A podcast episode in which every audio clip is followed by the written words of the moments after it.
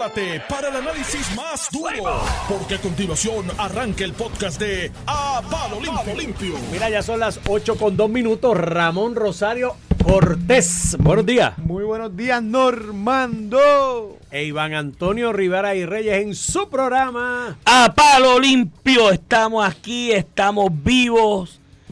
No odiamos a nadie. No. Queremos a todo el mundo. Somos Mira, hasta Batman está ahora pidiendo aire acondicionado. Se chavó esto. Ah, sí, en los aires. Mira, pero ya, ya hicieron los estimados, un billoncito nada más, mil millones Pero de tú dólares. sabes lo que pasó, ¿verdad? Lo que yo hablé con este aquí, que viendo la, la secretaria, cedió a la presión del populismo y compraron ahí unos abanicos. Y la están pelando porque compró O le los están abanicos pelando porque compraste abanicos a 70 pesos que valen 19.99. Porque son las tarifas del gobierno. Porque el gobierno paga los dos años. razón. Entonces- ¿sabes- pero ¿sabes lo que yo digo? No, pero te- El que los tenga más baratos hubiera licitado. El- estaba más barato porque es una, es una subasta. No diga eso, porque ahorita sale uno y dice, sí, yo los tenía más baratos y no me los quisieron No, no, dar. los pues. Tiene que probar que hizo la propuesta. Más o menos ahorita lo- la... Y si hizo la propuesta. Ah, y te voy a adelantar, te voy a adelantar la que va a pasar para agosto del año que viene. Venga. Que esos abanicos que compraron caros a sobreprecio para robarse los chavos de la corrupción eran unas porquerías y ya están dañados. Y hay que comprar más. Votaron los chavos. Eso es todo corrupción. Te la estoy adelantando un año antes para que escuche la que viene el año que Oye, viene. Normando, la entrevista que le hiciste a la gente del orden público. Sí, qué chévere. ¿verdad? Oye, el felicidades a ella y a los policías en general. Eh, eh, en el caso de ambas te demuestra la cantidad de policías, que es lo que yo siempre he dicho, que son policías por vocación. vocación. Porque ciertamente en Puerto Rico el salario y las condiciones laborales de los policías cosa- no son la- las mejores del mundo, son por vocación. Y entonces, lamentablemente en este país, en el discurso populista de que hay que buscar un enemigo, así para hacerle frente al enemigo, y yo soy el que protejo al pueblito del enemigo, han ha- eh, creado una adversidad con la figura del policía, cuando la inmensa mayoría son personas como la- la- la- las dos oficiales que estuvieron aquí, que están ahí por vocación. Mira la joven que, eh, que señalaba que ese era su sueño y, su, y se sentía honrada de ser parte del cuerpo y de ser parte de la policía, porque su papá lleva 30 años, su mamá lleva 30 años, y la mayoría son por vocación. Eh, y yo creo que es hora ya de ir cambiando, y te felicito, Normando, por esa entrevista, porque hay que ir cambiando ese paradigma, porque en el populismo han creado al oficial común de la policía como un adversario, como cuando yo me crié, lo que me decían era, si tienes un problema, tú vas al policía, y el policía te Policía, ayuda. amigo. Y ese es el amigo. Ah, y chévere, ahora, me pues, gustó la parte humana porque usualmente uno ve, matan a quien sea, un evento, ya, que la, que la criminalidad, qué sé yo qué, y ahí murió todo.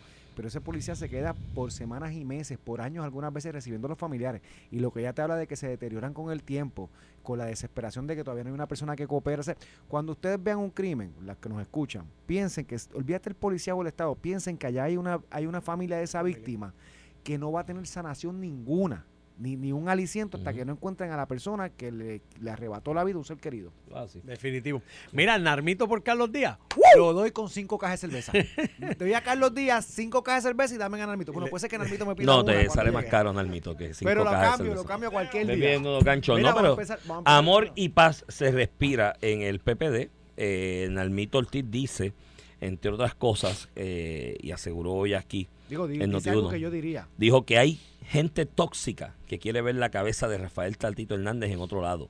Mientras asegura que Tatito se lo van a tener que comer con pique, porque va para adelante para la alcaldía de Dorado. Eh, apreciación con la que yo coincido y estoy Esa, esa, coincidiendo esa hace prácticamente un año y vi ahí un que tú retuiteaste, un tuit de, de la periodista Ives Sosa, ves Sosa. escucha, representante, saludos a ella si nos está escuchando, representante Pepe de Luis Nalmito Ortiz dice que si viviera en Arecibo votaría a ojos cerrados por su amigo y hermano el aquí en Noti1. representante Memo González y no por el actual alcalde Tito Ramírez. Eso fue aquí en Noti 1, en la misma entrevista. Sí, en la misma entrevista. Este, Oye, eh, lo esto- mismo, Esto es un representante del Partido Popular. ¿Cuánto llevan al mito? ¿20 años? mm, más. como 12 o 3, 4 años yo creo que llevan Nalmito. Cuidado. Tres, Pues tres, quizás 4, pero Pues creo que estable, tres. pero establecido, un, un representante establecido que no pierde en esa región. Este, Sí, que gana tuvo- cómodo, que gana esto, cómodo. esto es parte de la guerra esta de la presidencia y del liderato del, PP, del PPD, porque los tiros entre Nalmito y Tatito y, No, no, Tatito y, no, y- y Tito Ramírez, el alcalde de Arecibo, comenzaron para esa época, pero que esta persona vaya al cumpleaños de Memo que fue en Arecibo. El cumpleaños de Memo González fue este viernes en Arecibo, llega, aquí estuvo empaquetado.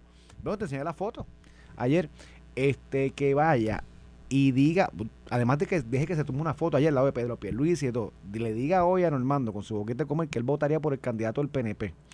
este, me imagino que le pidieran sanciones y cosas así, ¿verdad? Porque yo no sé en el reglamento del Partido Popular, pero en el reglamento del PNP tú no puedes estar endosando candidatos de otro partido. Pero por ahí viene pero la no es un endoso porque no vive allí. Pero para que Si se viviera allí, sería otra cosa. Sí, pues, pudiera votar, pero no te lo voto. Eso es como si a mí me preguntan que si tú te postulas para candidato a gobernador por el PNP, si votaría por ti. Tú eres mi hermano, a ojo cerrado, voto por ti. por, por ser hermano. Sí, porque yo creo que no, tú eres una persona bastante competente, ¿no? Eh, tienes No, tu... no me desees tanto. Tienes, bien. tu, tienes, tu, tienes tus zonas de oportunidad de mejoramiento, ¿no? Como tenemos todos, pero por Mira. decirlo de alguna manera, pero un tipo competente Mira, y no me conoce desees el tanto servicio bien. público. Pero esto se añádese lo que la guerra es con Tatito Hernández también. La de Tito Ramírez era por la cuestión esta de Jesús Manuel y. Tito y- Ramírez ha estado metido desde la presidencia, desde la pelea de, aquella de, de la, la presidencia. De hecho, de el Cámara. candidato de Tito Ramírez es el que gana la primaria contra el de Tatito. La primaria del Partido Popular para ser distrito representativo que ganó Memo. Sí, sí. Y, y de ahí, bueno, perdió con Memo y de ahí, bueno, Memo González tiene una presidencia de una comisión en la Cámara de Representantes, que eso no es normal, que cuando la preside un partido le dé una presidencia de una comisión a otra. Y, y, y, a Memo González, ese no es el portavoz, Bueno, a Memo Rivera González que dio una a. José Luis Dalmau. Y, Y- entonces José Luis Dalmau por y eso... Rodríguez Bebe tiene una hora. Y este, Rodríguez Bebe tiene- Ángel- bueno, en Ángel- el Senado actual hay que hacer de tripas corazones, pero en aquella del Senado anterior, de, que juramentó en el 2017, la realidad es que el PNP tenía mayoría absoluta. tenía dos En el terceras Senado partes. tenía dos terceras Dos, partes. Y José Luis tuvo Y José Luis tuvo una comisión. el asunto del veterano, creo que era la No que recuerdo cuál pero tuvo una comisión. Pero mira, que eso este, representa más presupuesto y chavito. Eh, y Tatito Hernández hace como dos o tres meses se había ido parecido a tomarse fotos comiendo con Memo González y eh, la guerra está intensa, esto es a tiro limpio de verdad. Y, y el bando de Tatito parece que da duro porque esas expresiones de Nalmito aquí, o sea, él puede, mira, él es cumpleaños un amigo mío, yo fui allí como él, como él iría el mío, o sea, eso no, no creo que yo no le di donativo. Sí, pero le Pero más allá. utilizó, utilizó la, la entrevista para dar tiros de contacto, incluyendo Dorado, incluyendo Pablo No. José y todo el ala que está. De hecho, Alejandro García Padilla, que endosó públicamente a Carlos López. Ah, endosó- Alejandro endosó a Carlos López. Sí, sí, dijo que, que invitaba a los populares a contestarle a Tatito en la Ah, primaria del. PPD. Eso es un endoso, por decirlo de alguna manera. Eh, el de Pablito José, sí, ese estaba desde el principio. De hecho, el planteamiento es ahí de que el PPD terminó haciendo como institución con la controversia esta del código electoral, terminó haciendo lo que era la sugerencia de, de, de, de Pablito José, ¿no? De que votaran a, a- a Tatito lo y dejaran a los otros. que empezaron ellos, tratar de votar a estos representantes. Eso fue trasladar la controversia de Dorado a nivel de partido Inal- completo. Inal- Inalmito era uno de los tres representantes que querían votar. Sí. Pero al final ya lo, lo que haya pasado... Dijo que se tire, Nalmito dijo en aquel momento que se tiren que está llanito. En otro municipio, en otro municipio tú no, tú no tienes esta, esta disputa. Que un candidato o un representante de un partido diga que, va, que votaría por el candidato de otro partido. Lo tienes en Arecibo, lo que te denota un poco también el problema político que tiene ese alcalde allí en Arecibo. O sea, que tú te atrevas a ir allí y decir, no, no, yo votaría por el otro, por Memo González, si fuera presidente de aquí, para alcalde. Te denota también un problema político que tiene Tito Ramírez en Porque Arecibo. lo, que, lo que pasa es que hay gente que es más aguerrida en la arena política y otros menos aguerridos.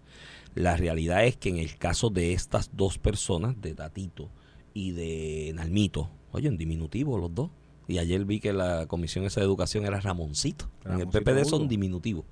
En el, Ah, PDP todos son, en el PDP son apodos llamativos. Bueno, Memo es un apodo llamativo. Memo ¿Cuántas veces decía, tipo, oye, José Memo? Memo González. Este, el asunto Luego es tú tienes a Quiquito, tienes a Tommy.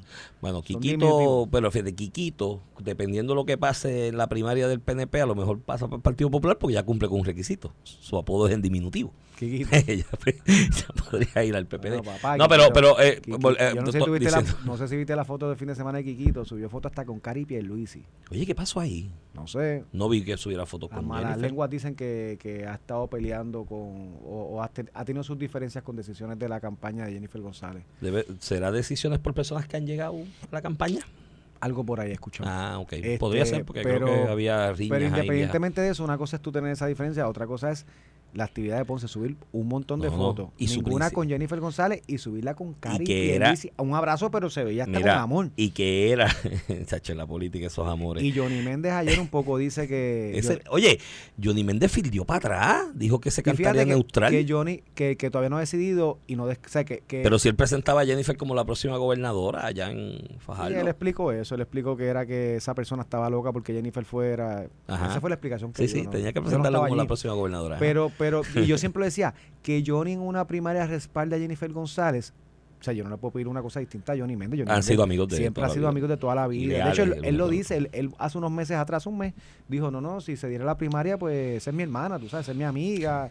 Pero yo, ese yo canto estoy ahí de- siempre para los amigos, pero, Pero- ayer decir que esté en neutralidad. Ese canto de neutralidad. Es como si Carmelo Río o Rodríguez Aguiló dijeran que, que están en neutro. Tú sabes que todavía no saben qué hacer. Sí, sí, porque esos cantos de neutralidad puede demostrar que haya se está, está haciendo aguas el barco en algún lugar. O, sea, eh, O, eso muchas o veces no, pasa. o Iván, o, u otra cosa, que prevén lo que yo te preví a ti hace esa tú la perdiste, desde el año negación. pasado, de que no va a haber primaria y todo el mundo sabe. Estás en negación. Pero mira, volviendo a Nalmito y a Tatito, para cerrar ese tema y ya más en serio.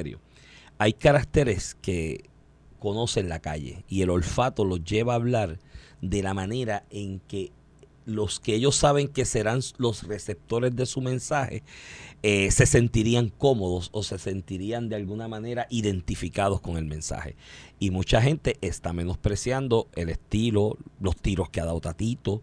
Eh, entre ellos, ¿te acuerdas la entrevista aquella que le dijo mediocre a Alejandro y qué sé yo qué? Y todo el mundo, ay Dios mío, pero ¿por qué decir eso? Si va para allá, para Dorado, y Alejandro fue presidente del partido y fue gobernador y es echarse, nada, muchacho.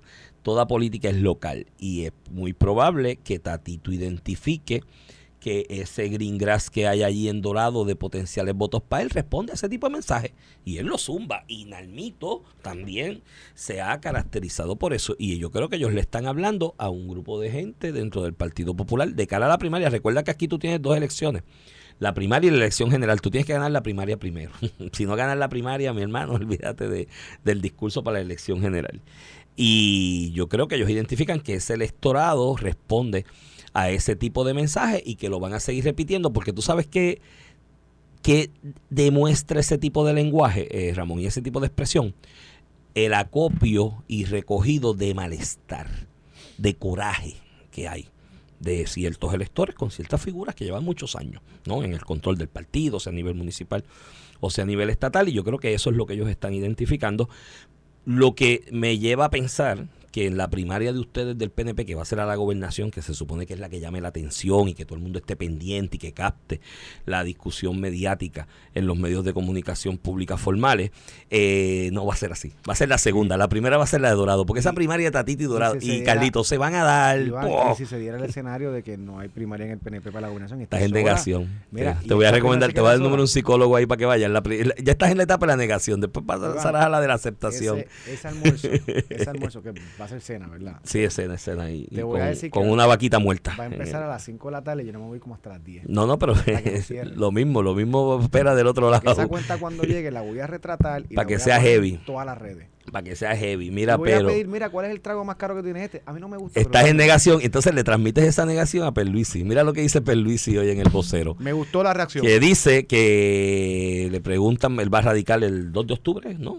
Algo A así. principios de octubre. a principios de octubre y recalca que sigue el respaldo a todos los candidatos del PNP que ocupan puestos electivos, excepto para que revaliden, ¿no? O sean reelectos, excepto en el caso de Rodríguez Aguiló, que es de distrito y va por acumulación, pues que en ese cambien y, y lo elijan. Que eso no quiere decir que para- eso no quiere decir que no está respaldando un incumbente. No, no, es que, por- que por- cambiaría de posición. Por eso, pero no. Pero que los demás siguen respaldando a los ahí. incumbentes y que ve... Pero Rodríguez Aguiló no es que deja de respaldar a un incumbente, es que todavía hay plazas de acumulación que el PNP está, que están vacías. Que El PNP tiene que llenarla. PNP tienen acumulación 5. Por Le eso, pues, él está respaldando uno. El asunto es que él hace ese planteamiento y que se visualiza con Jennifer como su candidata a comisionada preguntan residente quién es tu candidato nuevamente. a comisión residente, ¿verdad? En este escenario de que han sonado varios nombres y la contestación de Pierluisi, que a mí me pareció muy buena, por, por varios factores, pre- preveyendo también que se pueda dar el escenario que todavía no haya primaria, ¿verdad? Eh, parto de la premisa, esto es lo que dice el parto de la premisa, que otra vez estaremos en la misma papeleta bajo la insignia del PNP. Si, e- y aquí viene, si ese no fuera el caso, o sea, si ella no corre conmigo en papeleta y corre para la gobernación, entonces en ese momento dado uno puede ver quiénes tienen interés en esa silla que ahora mismo no está vacante. Él Está diciendo todo. Mi- y es lo que yo siempre he dicho. El mejor escenario para el PNP, el que todo el mundo debe buscar, habiendo la comisionada eh, ganado el puesto que tiene actualmente y el gobernador ganado el puesto que tiene actualmente, porque si no tuviéramos gobernador, pues yo entiendo que la comisionada residente, como hizo Luis Fortuño cuando Pedro Rosselló perdió, como hizo Pedro Pierluisi cuando Luis Fortuño eh, perdió, eh, eh, busque esa candidatura que está vacante. No es el escenario normal que tú restes el que ganó y que va a correr de nuevo. Este, y en ese escenario, este, el, el mejor escenario del PNP es que ellos vayan en papeleta, sin primaria, sin gastar chavos, recursos, sin darnos tiros, sin, sin dividir al partido, sin provocar que un sector grande del que pierda, el que sea, se quede enchismado como ha pasado en pasadas elecciones. Y ese es el mejor escenario. Si Jennifer, a pesar de eso, reta al gobernador, yo sé que esto a muchos le duelen, pues lo que dice el gobernador. No te- si ese no fuera el caso, mira lo ¿Le que dice. al gobernador? Entonces, en ese momento uno puede ver quiénes tienen interés en esa silla. Pues, pues, pues, pues, entonces abrirán las compuertas y yo te Eso aseguro una- que sonarán los nombres. Mira. Ya Carlos Mellado dijo que no, que no le interesa. Que eso también igual, mira, yo siempre lo digo, eso igual puede cambiar dependiendo del panorama. Eso es, mira, Sí, sí. filfa. Este, eso puede cambiar dependiendo del panorama. Ricardo Rosselló ha Sí, dicho porque- que no le interesa, pero eso igual puede cambiar. las William Villafaña ha dicho que le interesa, Quiquito Melenda ha dicho que le interesa. Tendrás una gama de actores en el espectro político que tú no puedes descartar que el gobernador termine escogiendo a uno. Y lo dice él mismo. La expresión de Perluisi es la del hombre maduro, ¿no? Y el, madu y el adulto en el salón, ¿no? Oye, ¿por qué yo contestar a base de algo que no está en el escenario? Esa es la contestación correcta ahora. No crear una En- disputa En, innecesaria. rea- en, en Real Politics y de la forma en que tú tienes que ir tomando previsiones, de alguna manera suena la respuesta como el refrán aquel que yo te dije de amar sin ser amado, que es como limpiarse el- Sí, sin sí, haber, ¿me sin entiendes? haber, sin haber defecado. Sin haber defecado, sí, es como usar el papel de inodoro sin haber defecado, ¿me entiendes? Limpiarse el trasero sin haber Eh, defecado. eso es, amar sin ser amado es como limpiarse el trasero sin haber defecado. Ese era el ¿Viste refrán, en otras palabras. sucio? Eh, Eso yo lo aprendí antes. En, cuarto Mira, grado estaba escrito no, en un pupitre. No, lo veo así porque paso seguido. Es que ese es el escenario. Pero, Él no puede estar hablando de candidato Mira, a comisión Tú sabes todos los desplantes que le ha dado Jennifer en todos lados. Y todos los ¿Y ataques indirectos. Iván, digo, ¿y indirectos y directos que le ha zumbado ¿Y Jennifer. tú crees que eso le ha quedado bien a Jennifer políticamente hablando? Ah, yo creo que cada vez que lo ha hecho le ha costado electoralmente. le ha virado para atrás porque se ve que estás estás dándole un cantazo a la propia administración Igual del que partido cua- que, tú eres vicepresidenta. Igual que cuando dijo, yo no votaría por Ricardo Rosselló. Le- Tuvo seguro. unos días de penumbra, Ah, por lo menos por lo que se ve A través de las redes sociales. a A, nivel- las redes sociales y de la gente que tú hablabas coño en la calle porque estás hablando de una persona que tiene un respaldo a considerable nivel dentro interno, del PNP. a nivel interno, Iván, no le sale bien eso. Entonces, ¿qué tú quieres que diga el gobernador? Que se tire, que está llanito. Sí. Él, él no es ese. Y, y precisamente esto es una expresiones de alguien que busca consenso y no quiere peleas innecesarias a tiempo. Pero no se queda ahí, no es que yo la, yo la vislumbro. Mira, si eso no fuera el caso, si ya no corre, Ajá, exacto, escogería a alguien. eh, me voy con alguien. Sí, sí, bueno, pues, pues, pues, pues, para menos. Pues, no, pues claro, pero a lo que te quiero decir que las esas expresiones particulares Y hay que ver fueron aquí. muy cuidadosas y muy correctas en el momento. Y habría si que en un mes Jennifer la anuncia que va para la gobernación, pues yo te aseguro que estas expresiones Y pues, el habría- gobernador las cambiará. Habría, habría, que, habría que ver entonces a quién ella escogería. Si es que va a escoger a alguien. Porque, por ejemplo, quizás de los portavoces Se hablaba que de ella ha Quiquito tenido. Meléndez. Por eso se hablaba de Quiquito, que era de los portavoces que se han mencionado hasta el momento. el único, Era, el único portavoz. bueno, se ha hablado, de- se ha especulado de posibles otros portavoces Ah, no, de gente eso, que está sí, alrededor. Pero el único portavoz hasta el hoy. momento era Quiquito. Potencialmente de cara al futuro, ya en el medio de la primaria, quizás como candidato a comisionado, un portavoz importante para su campaña, quizás el, el más presentable en sociedad, es Quiquito. Y vemos a Quiquito representante que y vemos. Y oye y es muy coherente no es una persona tiene bruta acceso, tiene acceso a los medios, tiene acceso a los medios, comunica- los medios lo aprecian y demás porque comunica bien, siempre dice que sí por lo que me dicen de las mesas de redacción y aquí en Noti1, en otros sitios que cuando lo llaman responden. Y era quizás el principal portavoz de lo que suena hasta el momento. Yo no sé si ella radica, aparecen 20 más y tú digas, "Diantre, ahí está el, el ejército, el Dream Team de comunicadores y portavoces de la campaña Jennifer. Pero hasta ahora sonaba Quiquito como el más coherente eh, eh, o el mejor o el mejorcito dentro de los posibles o potenciales portavoces de él en una campaña. Y si entonces esas fotos del fin de semana, que yo tuve, ¿sabes? Vi lo mismo que tuviste. Vi mucho cariño y mucho afecto con el equipo de trabajo del otro, no, el de Jennifer, en este caso el del gobernador, pues obviamente sería una baja. Y la pregunta sería, ¿a quién ella buscaría de candidato a comisionado? ¿No? Porque en el caso entonces de Perluisi tendrías ahí, por ejemplo, Quiquito, que es uno que está coqueteando. Tienes Carlos Mellado, que como tú bien señalas, hoy dijo que no, pero las noticias cambian, como dice Noti1. Estas candidaturas cierran en diciembre, a lo mejor se envalentonan. Dice- Tiene hasta diciembre 30. si A lo mejor anuncia- viene y aparece una chauchita por ahí, hacen una encuesta y se la enseñan y le dicen, Bueno, mira de- gallo, De, los de, los, eh, de, los, de las encuestas publicadas y de los sondeos publicados consistentes, si no fuera Jennifer el González. barre, el eh, barre. Carlos Mellado y Ricardo Rosselló son los Son que los que más dos uno y dos. más. Se ha mencionado también a Carlos Mercader, que, que, que apoya a Pedro Pierluisi. ¿Quién más se ha mencionado? No, no, es que nosotros, el único que queda era Quiquito, que, Ujú. ¿me entiendes? De, de posible bando Jennifer González, lo único que yo escucho ver aquí. Por eso, y para, aparentemente ya el cariño, pues el amor es así, nace, se muere, se transforma. bueno, yo- No, no, me consta que el cariño se ha acabado, pero he escuchado No, ya pues lo digo de manera metafórica. Y las fotos de este fin de semana, viendo una medición de fuerza en Ponce, donde llegó Jennifer con su gente, Pedro con su gente, que tú, Cuando- co- que tú tomes todas las fotos que subes, ninguna con Jennifer y una con Cari y Pierluisi, la hermana del gobernador, que es la mano derecha de él La en- mano en derecha y la- ejecución y la gubernamental. Y, portavoz, y la directora de campaña. Y la directora de campaña del gobernador. Por eso, ¿sabes? Este, que, y mira, abrazándose, pero con cariño.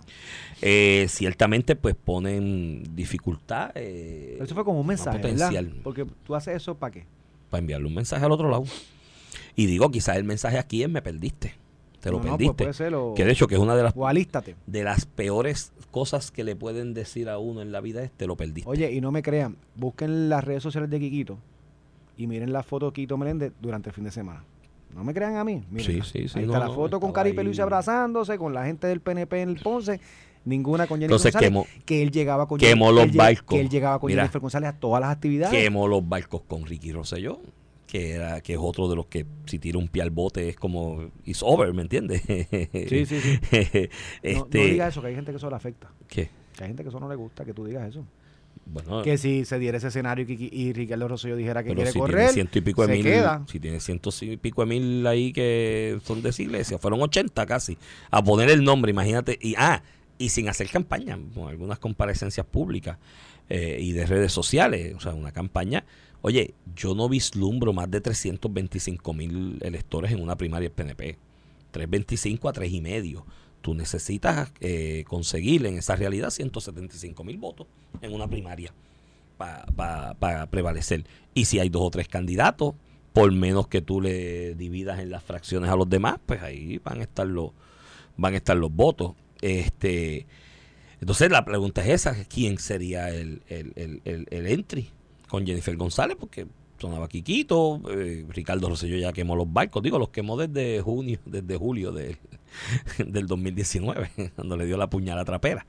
Este, los quemó con Ricardo, no la veo como que Mercader, creo que Mercader republicano, igual que ella, pero no veo que haya ahí, Carlos, no, Carlos veo que, no creo que haya hubo identificación de Carlos Mercader con ella, no como te- candidata a espérate, gobernadora. Yo te puse que hubo grandes diferencias. Cuando él estaba en Prafa. Cuando él estaba como director de Prafa de Ricardo Rosselló y ella en la comisión, en la comisión reciente. Lo más seguro ella sentía celo y decía, "Mm, este me Bueno, quiere quitar no, el puesto. No sé si se lo digo. Y es natural, Bueno, fíjate que Él se movía bien en Washington y él decía, ella decía, pues, pues voy a, voy a, este me puede retar, déjame darle de codo. Porque eso Eh, pasa en la política, pasa en las empresas, pasa en las relaciones hay, interpersonales. hay, hay cero cariño. cero Sí, cariño, ahí sí. cero- mu- mutuo, mutuo. Tú sabes la cantidad de gente Además que ve que, hay Carlos- empatía que con Carlos otro y de Mercader codo. es- o sea, desde el principio está con Pedro Pérez, incluso con la, con la primaria con Wanda Vázquez. Sí, la primera con Wanda que Él estuvo. estaba con Ricardo Rosselló en el 2016, pero... ¿Quién más de ahí? Estoy identificando. Bueno, a menos que alguien- salga alguien del Rayfield del, del, del- sí, del Esfil, que no sé quién puede salir. que no lo identifico ahora mismo. No, yo digo del Rayfield porque... Es más eh, difícil. No, es el, es el donde siempre tú en el Rayfield tú pones el menos que fildea. Ah, eso. Tú sabes, Sí, patea yo- menos gente para Yo allá. te dije el Esfil por pensando en alguien bueno. Mira, este, pues con eso, Vamos a la pausa porque son las 8 y 25. Cuando regresemos a la pausa, mira, creo que el amigo Moura de Ponce va a entrar a la línea telefónica para que nos hable del contexto de las expresiones aquellas del huevito, porque yo i- inicialmente que fue la semana pasada. fue el jueves en pasado. Noti1, by the way. eh, allá en Ponce. En Ponce, Eh, Noti1 Ponce. Entonces yo pensé que eso estaba fuera de contexto o algo, pero él me dice que no y creo que es importante que aclare el contexto porque el no, no contexto se es importante. no, no se, no se despidan de la radio, quédense pegaditos. Estás escuchando el podcast de A Palo Limpio de Noti1630. De regreso a Palo Limpio por el Noti 1630. Este es Iván Rivera quien te habla. Acompaño al licenciado Ramón Rosario Cortés y Valiente. Y tenemos en línea, rapidito con él, porque nos está haciendo el favor de hacer una pausa en un compromiso que tiene, al periodista de aquí, de la gran familia de Noti 1, de allá del área azul de Ponce, José Luis Moura. Moura, buenos días. Saludos Iván, saludos a, Ramón, compañero. ¿Todo, ¿Todo, en orden? Todo en orden. Gracias por estar con nosotros y vamos rapidito. Sé que tienes otros compromisos. Ayer le pusimos aquí extracto del audio este, después lo tengo completo ahí y lo pondré en mis redes, de ese segmento donde tú entrevistaste a Pablo José Hernández Rivera eh, sobre diversos temas y hizo estas expresiones sobre Pedro Albizus Campos, que el tono que lo dice, haciendo referencia a algo que dijo el abuelo, son hasta burlón dijo que Filiberto Ojeda murió batallando y, peleando, luchando. y no como Albizu que sacó una banderita y hizo énfasis en la banderita. Y yo quería que nos explicaras el contexto rapidito para beneficio de los radioescuchas de esa entrevista y que eso es lo que se dijo y no está fuera de contexto porque eso es importante. Y la fecha de la entrevista. Y, la fecha de la por entrevista. Dónde, ¿Por dónde fue que se transmitió la entrevista?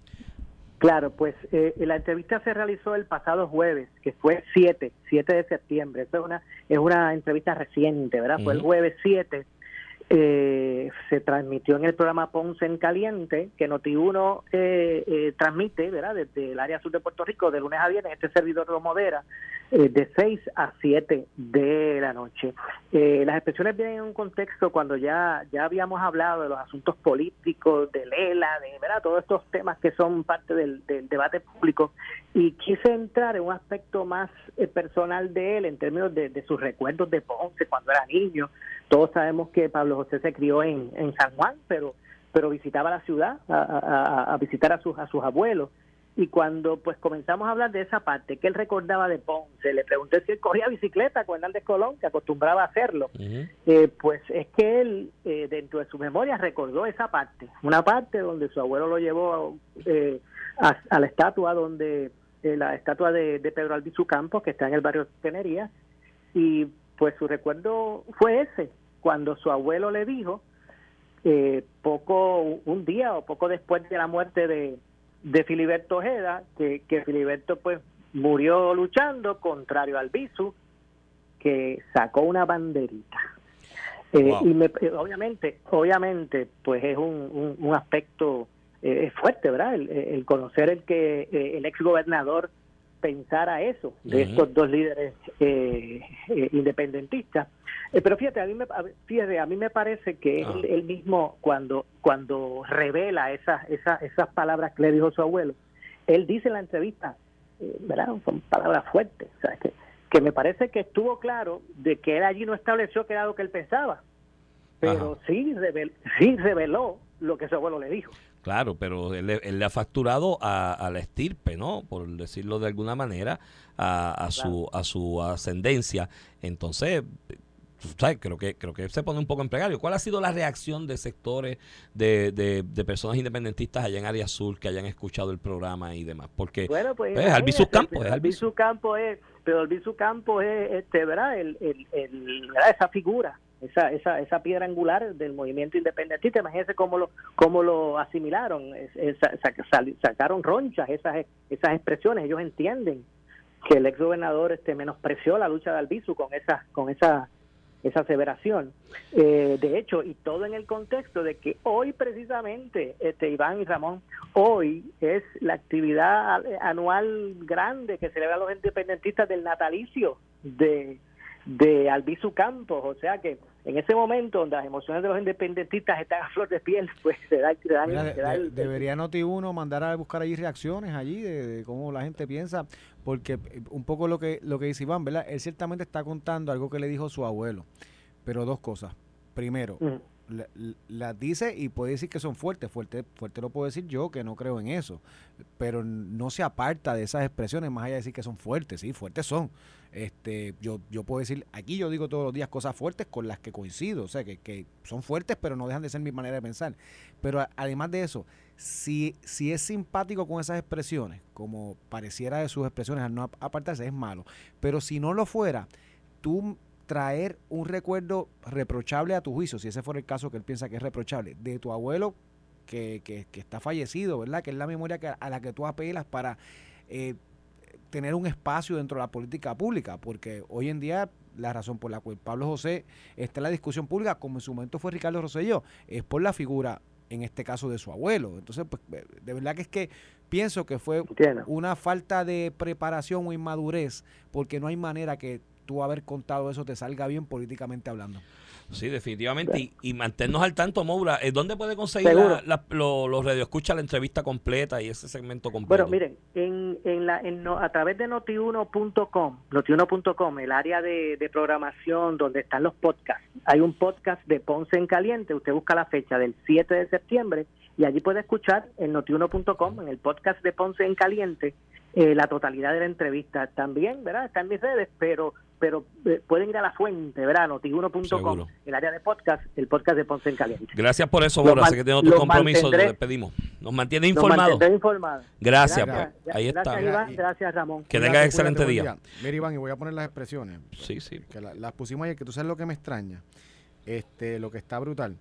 Que si esto lo llega a decir un legislador del PNP, uno del Si lo dice Georgie Navarro, si lo dice Estarían Navarro, quemándolo hoy en, Alguien en el Capitolio. y, la- y lo publicamos, no solamente está en redes de fin de semana, que fue donde tú y yo lo, lo escuchamos y nos lo compartimos. Lo discutimos ayer y lo pusimos. Alguien ha reseñado la barbaridad que dijo Pablo José, que le dijo su abuelo. Esa falta de respeto a la memoria de Pedro Albizu Campos, que uno puede tener las diferencias que tenga políticamente con él, pero fue una Mira, gran. Creo, es un prócer para creo- todos los efectos del creo país. ¿no? que creo que Albizus Campos eh, cometió errores graves, eh, delictivos, Todos cuando utilizó cometido. la violencia, cuando utilizó la violencia para perseguir sus creencias. Pero de eso a llamarlo cobarde cuando él cogió cárcel sí. por, por sus creencias, Es otra cosa, llamarlo cobarde, porque cuando co- cuando cogió cárcel, Hernández Colón alguna vez por, por- alguna vez por algo que el Albizu Congreso no le cogió dio, cárcel por, por, lo- Sí. por luchar de la forma que él Mira, creía. voy a poner el audio.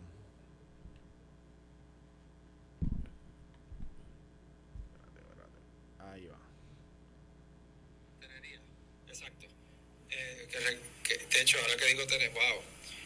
Cuando matan a Filiberto Ojeda, yo estoy aquí ese fin de semana. Y fuimos a correr bicicleta, sí. O sea, yo llegué el sábado por la mañana, a Filiberto lo matan el viernes. Y él me lleva a correr bicicleta y, y vamos al barrio Tenería y vemos el monumento al vicio y me habla un poco de eso. Y sin... Estas cosas hay que decirlas porque son historias. En otra ocasión, él me dice, Filiberto, que lo mataron pero se murió luchando. No como el Bisu que sacó una banderita. El énfasis es en banderita. Y él, wow. En banderita, vuelvo y te repito, mira, hay un gran maestro que yo tuve en mi vida en la Universidad de Puerto Rico, el profesor Ángel Israel Rivera, escribió una obra magistral, una novela, él, él escribía, tenía muy buena pluma y escribió una novela dentro de su género, que se titula El prócer no habla desnudo. Y era una comparación histórica, ¿no? En la novela, de esas dos figuras, de Luis Muñoz Marín y Pedro Albizus Campos, de cómo ambos, iniciándose más o menos a la vez en la política, desde las luchas independentistas de los finales de los 20, principios de los 30, y cómo fueron evolucionando ambos con, disti- Diferentes con matices. diferentes matices y diferentes maneras de. Y él escribió esa novela, me decía y me comentaba, resaltando la importancia de Albizu, ¿no? Dentro de lo que es hoy los idearios políticos en Puerto Rico, a la par de Muñoz Marín, ¿no? Porque cada uno dentro de su frente estableció su lucha y demás. El resto de la historia todos la conocemos. Y creo que eso merece una deferencia, como la merece Barbosa, la memoria de Barbosa, la memoria de Luis Muñoz Rivera, eh, la memoria de José de Diego. Son hombres que hay que respetarlos. Albizu estuvo aquí relacionado hasta con los grandes independentistas irlandeses, eh, de Varera, Michael Collins y otros, ¿no? Una figura importante dentro de lo que es la historia política de Puerto Rico y ese énfasis en sacar una banderita. Mm, mano, es No, difícil dice- de digerir para alguien que quiere ser comisionado residente. Aquel murió luchando y este sacó una banderita. Ahora, lo que tú dijiste, diste en el clavo en eso. Esa es la banderita de la patria, lo- como que, que se rindió. Que se sí, rindió. sí, la no, banderita el es se énfasis es la rindió. banderita, pues. O sea, después decir se rendió, pero ay, la banderita y el énfasis, la banderita. Además que, Eh, mano, además complicado que- de que- tragar. Que Iván, Albizu no se rindió. Albizu Estuvo murió. preso y allá lo torturaron y todo en la cárcel, pues eso se ha reportado históricamente. Y se hicieron experimentos hasta con radioterapias de esas, pa- de radiación. para Bueno, pero anyway, aparte de eso, lo que, y creo que lo habíamos ofrecido ahí en algún momento, lo que tú acabas de decirle, diste en el clavo. Si eso lo dice Georgie Navarro, Georgie Navarro. Desde Molusco, para abajo, que Molusco tiene ahí una cuestión con Georgie, no sé por qué este, para abajo, estarían quemándolo. O sea, esto, esto sería el tema principal de conversación y análisis en Morning Show, en, en telediarios, en programas de análisis, de comentario político. Eso sería la comidilla de todo el día del lunes y del martes este, esas expresiones ofensivas contra el Visus Campo que se atrevía a hacer Georgie Navarro, si hubiese sido Por ponerte un ejemplo, ¿no? De otro. Lo dicen al mito lo mismo. Si lo dicen al mito le caen igual eh, arriba y lo hacen. Eh, así que, ojo señores, con, ojo con los ídolos y las esperanzas. Esa es la esperanza de ganarle al PNP y, parar la estadidad. para eh, muchos. Pues, Mira, ahí se van los independentistas hay también. Una noticia de, de, primera plana en vocero que a mí los temas clichosos te digo que me molestan. Este, es esta, esta, hay, unas, hay unos proyectos de ley que se han radicado de, de mucho tiempo que lo que persiguen es prohibirle a todos los jefes de agencias a participar de actividades político-partidistas. Hoy en día la ley se lo prohíbe a policía, justicia, educación y hacienda, eh, porque son eh, funcionarios que en algún momento bajo la administración de Sila Calderón, una ley del 2001, se entendían que no deberían intervenir en actividades político-partidistas por las funciones que, que, ejercen. Y yo, fíjate, hasta lo compro, máxime con policía y justicia, ¿verdad? Personas que al final del día terminan acusando personas, pues no sé cómo se vea. Pero de eso extenderlo a cualquier jefe de agencia, pues tú sabes, porque al final es el balance de tú limitarle su manera de creer, eh, su, su, ¿verdad? Su, su, libertad de expresión de expresarse en su tiempo libre, porque hay una prohibición de que en su tiempo privado no pueda hacer nada político partista. Con esa nadie va a tener eh, ningún tipo de reparo. Pero entonces se presta el, cliché y tú pones estos temas así. Mira, es como ayer en el sondeo de vocero. ¿Estás de acuerdo con que se aumente el salario del gobernador, legisladores y jefes de agencia? 92% dice que está en desacuerdo. Pues eso es clichoso. Eso es cliché, sí, lo que la gente quiere escuchar, pero no atendemos el problema de base de que, de que tenemos una escasez de buenos legisladores en parte porque el salario es una porquería y tú no vas a traer a nadie, eso es una realidad. Criticamos todos los días a los legisladores. Si yo hago esta misma encuesta diciendo, ¿cree que los legisladores deben ser personas más preparadas y con experiencia? Y 92% me va a decir que sí. Pues las dos cosas son incompatibles. Que no le subas el salario y que quieran mejores legisladores. Entonces llegamos al punto que todo es clichoso. Y ahora está corriendo esta de que si quiere que todos los jefes de agencia, y no solamente no quiero que tengan salarios bajitos, quiero que no cobren nada, que los maten y los metan presos. Tú sabes, porque eso es lo clichoso. Los políticos y los jefes de agencia, eso es lo más malo del mundo. Y, ahí se la está Juan Dalmau, diciendo que es de probable que es lo más malo que puede hacer, que puede pasar que un jefe de agencia participe en una actividad política. Y lo dice una persona, al igual que Manuel Natal, que toda su vida profesional está ligado con fondos públicos, cobrando, ya sea porque tiene un contrato en la Comisión Estatal de Elecciones, ya sea porque es senador, ya sea porque es comisionado electoral de un partido, mientras precisamente hacen 24-7 política. Y yo no estoy diciendo que eso está mal, eso es parte del, del, del proceso político, y no solamente los demás. Pero entonces uno sí, yo sí, yo sí puedo politiquear mientras hago funciones públicas como ser senador, yo puedo decir, oye, que un senador no participe en actividades eh, políticas porque al final del día legisla para todos los puertorriqueños, pues yo me puedo poner así clichoso, pero no es la realidad política, no debe ser así porque esa persona eh, al final del día responde a, una, a un programa de gobierno, a un partido político, y no es menos cierto que el jefe de agencia igual, el jefe de agencia tiene que cumplir con un programa, para empezar, con un programa de gobierno que le prometió el pueblo de Puerto Rico y el gobernador eh, fue validado implementar ese eh, programa de gobierno en un proceso eleccionario democrático. Pues, pero, no, pero queremos hacerlo eh, del otro, el otro que no lo haga, yo ni pal. No sé cómo tú lo ves. Mira, yo estudio, yo estudié ciencias políticas, esa es mi formación formal, ¿no? Valga la redundancia académica, antes de ser abogado y demás, y después la nivel graduado. He estudiado sistemas políticos a través del mundo en distintas instancias. He visto gobiernos muy de derecha, gobiernos muy de izquierda, algunos totalitaristas, de derecha en versiones de derecha y de izquierda, le llaman de distintas formas, de manera popular.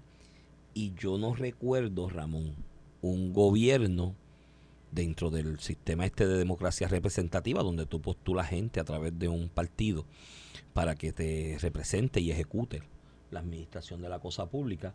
Yo no recuerdo ninguno que los jefes de gabinete, los ministros de gabinete, los jefes de agencia, los secretarios de agencia, este, estén al margen de la actividad político partidista o proselitista. No, este, no lo recuerdo, no, no, no hay una, no hay, no hay tal cosa como un despegue de eso. ¿quiénes, quién era, ¿Quiénes son los mayores portavoces de, por ejemplo, en España, el gobierno actual, Pedro Sánchez, que dirige el Ejecutivo, por lo menos ahora en funciones, a lo que hay ceremonia de investidura y se decide ir a una segunda vuelta. En la campaña reciente que pasó, ¿quiénes eran los principales portavoces de Pedro Sánchez? La ministra de lo Interior, su ministra de Relaciones, este, su ministro de Relaciones Exteriores, su ministra de Seguridad. Esto es un gobierno en coalición con lo que era Podemos. Yolanda Díaz era vicepresidenta, ¿no? En la salida de Pablo Sánchez, en esa coalición de gobierno, en el acuerdo con lo que era Podemos, y fundó un partido que se llamaba Sumar, y ella era la candidata. Y no dejó de ser vicepresidenta de gobierno, ¿no? Este, eh, mientras corría como primera de lista de ese, de ese partido que, se le llamó Sumar, ¿no? Después del, del descalabramiento de, de Unidas Podemos. Eh, y así por el estilo en todas las partes del mundo, ¿no? Ocurre de esa manera. En Puerto Rico hay una ley que fue una idea de Cirilo Tirado en un momento dado donde, qué sé yo, se levantó una voz de alerta porque Pedro Toledo, siendo superintendente de la policía, fue con una bandera de la palma y se trepó en una tarima allí en un mensaje de, de una actividad del PNP con Pedro Rosselló como gobernador y, y presidente del PNP y cuando ganó el Partido Popular bajo Sila Calderón, Cirilo, que se quedó con eso y esos titulares que salieron de que vean, se ve ahí el superintendente de la policía con una bandera, pues aprobó una ley y para no para que no se llamara la ley Pedro Toledo, pues incluyó al superintendente de la policía, el secretario de justicia, de justicia con bastante razón de educación. Hacienda, educación. Lo demás Mira, es criterio individual de cada funcionario si participa. Porque Oye, ¿por qué el ejecutivo que obtuvo el partido, eh, o el ejecutivo, el que obtuvo el poder a través de un partido, ¿por qué lo nombró? Porque lo conoce del mismo ideario filosófico de administración. Con su gobierno. Así que. Pero Iván, mira, entonces. Juan exigir eso, claro, como no han gobernado, si ellos fueran los que estuvieran gobernando, ah, ¿a quién iban a nombrar? Iban a nombrar a ti. Pero mira, pero. De hecho, ahí me, ahí me cayeron arriba porque yo dije que votaría por ti. Pero Juan Dalmao, pero Juan Dalmao, yo, si tú corres por el PNP, votaría para cualquier posición. Pero tú no quieres ser. Partido Popular no. Sí, pero es que ahí me votaron de ahí. Si corro independiente. Si corro independiente, sí. Lo Votaría por mí. mira, cuenta con eso.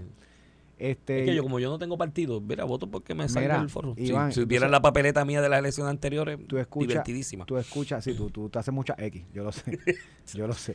crucigrama. Eh, entonces Juan Dalmau es uno de los que lo critica. Entonces, no metamos la política en la función pública. Pero ¿quién es el que se pasa como senador, ahora como presidente de un partido, en las escuelas públicas dando talleres políticos? Juan Dalmau está en todas las redes. Por eso, pero te digo, y yo no tengo, fíjate que yo no tengo problema, nunca lo he criticado. Pues eh, igual que yo cuando estaba, cuando yo estaba en la escuela, hacíamos foros de gente de, diferentes dominaciones religiosas, hacíamos foros también de política. Eso enriquece a los niños, pero no vengas a tú, cuando tú lo haces está bien, pero que los otros que no lo puedan hacer. Eso es como que vamos a pelear, pero a ti te voy a enterrar y te voy a amarrar los brazos, y cuando me vengas a morder te voy a decir que eres un tramposo, tú sabes. Este, pero nada, así es Así en la izquierda de caviar y eh, champán. Mira. El zombie. te va a dar un pelotazo. Zombie está en overtime. Te va a dar un pelotazo. oye, mira, antes de irnos en los 30 segundos, zombie, para que a lo que haces composición de espacio. Eh, quiero aclarar algo sobre la columna de ayer, que creo que le creó confusión. Digo, oye, de las más vistas y de las más que han bajado, de, las que de las que Por lo menos han publicado el vocero. No, y en los downloads también en la página del vocero de las que se han publicado, el hecho de que yo haga referencia al origen del golpe de Estado de Chile respecto a un malestar sobre la nacionalización de las minas de cobre por parte de Allende, no es que yo esté apoyando las cosas que se hicieron alrededor del golpe de Estado. De Pinochet y después. Sí, de, y las desapariciones. sí, no, pero hay gente que se confundió en eso, lo quiero aclarar nuevamente. De hecho, yo el tema de los desaparecidos en Chile es una de las cosas que más me ha tocado. Yo, yo estudié allí. estudiaste allá en Chile? allá y tuve la oportunidad de tener de profesor a Claudio Nash, que dirige un proyecto de doctorado de Derecho Internacional de Derechos Humanos, y a Cecilia Muñoz, eh, eh, que son eh, Cecilia Medina, Cecilia Muñoz, una que fue Cecilia Medina, que fue presidenta de la Corte Interamericana de Derechos Humanos, y tuve la oportunidad de estar relacionados con ellos cuando la publicación de un trabajo conjunto que se llama el Sistema Interamericano de Derechos Humanos, que explica lo que es el, la Corte Interamericana de Derechos Humanos y todo ese todo ese sistema eh, en, en, Latinoamérica que surge en gran medida por las cosas que pasaron en Chile, que hubo 9.000 eh, querellas de desaparecidos y como te dije, conocí gente que estaban allí dando testimonio de cómo perdieron familiares desaparecidos, que no saben al día de hoy dónde están. Y esa solidaridad está. Ah, pero que hay una realidad, que el origen del golpe de Estado fue una cuestión económica de que hubo una nacionalización de unos bienes y unas propiedades de una gente que no se quedaron cruzados de brazos. eh, sí, y se sí. hizo de manera arbitraria, Se sin debido mal, proceso de Se ley. hizo mal como en su momento ¿sabes? aquí lo pudo haber hecho Albizu, Lolita Lebrón, Rafael Cáceres. Cuando cruzan Ah, la y- fuerza, se hizo mal. Pero había una reacción a algo que estaba que De hecho, gritando. las manifestaciones del, del 71 al 73, no solamente de los de, de, de, los de dinero, de la burguesía, No, no, el de las mujeres, por la inflación, de las mujeres por la inflación, que eso se dio. hambre que Pero se mira, pasando y demás. es mejor estudiar la historia. Eh, y los independentistas, y con eso sí que me voy. Los independentistas, muchachos y muchachas. Muchachos. Muchachos. Si usted es independentista, es contradictorio que sea socialista. Tiene que ser capitalista porque la independencia está fundamentada en la nacionalización de la riqueza. Vamos allá. escuchamos. Esto fue el podcast de A, A- Palo Limpio de Noti1630. Dale play a tu podcast favorito a través de Apple Podcasts, Spotify, Google Podcasts, Stitcher y notiuno.com.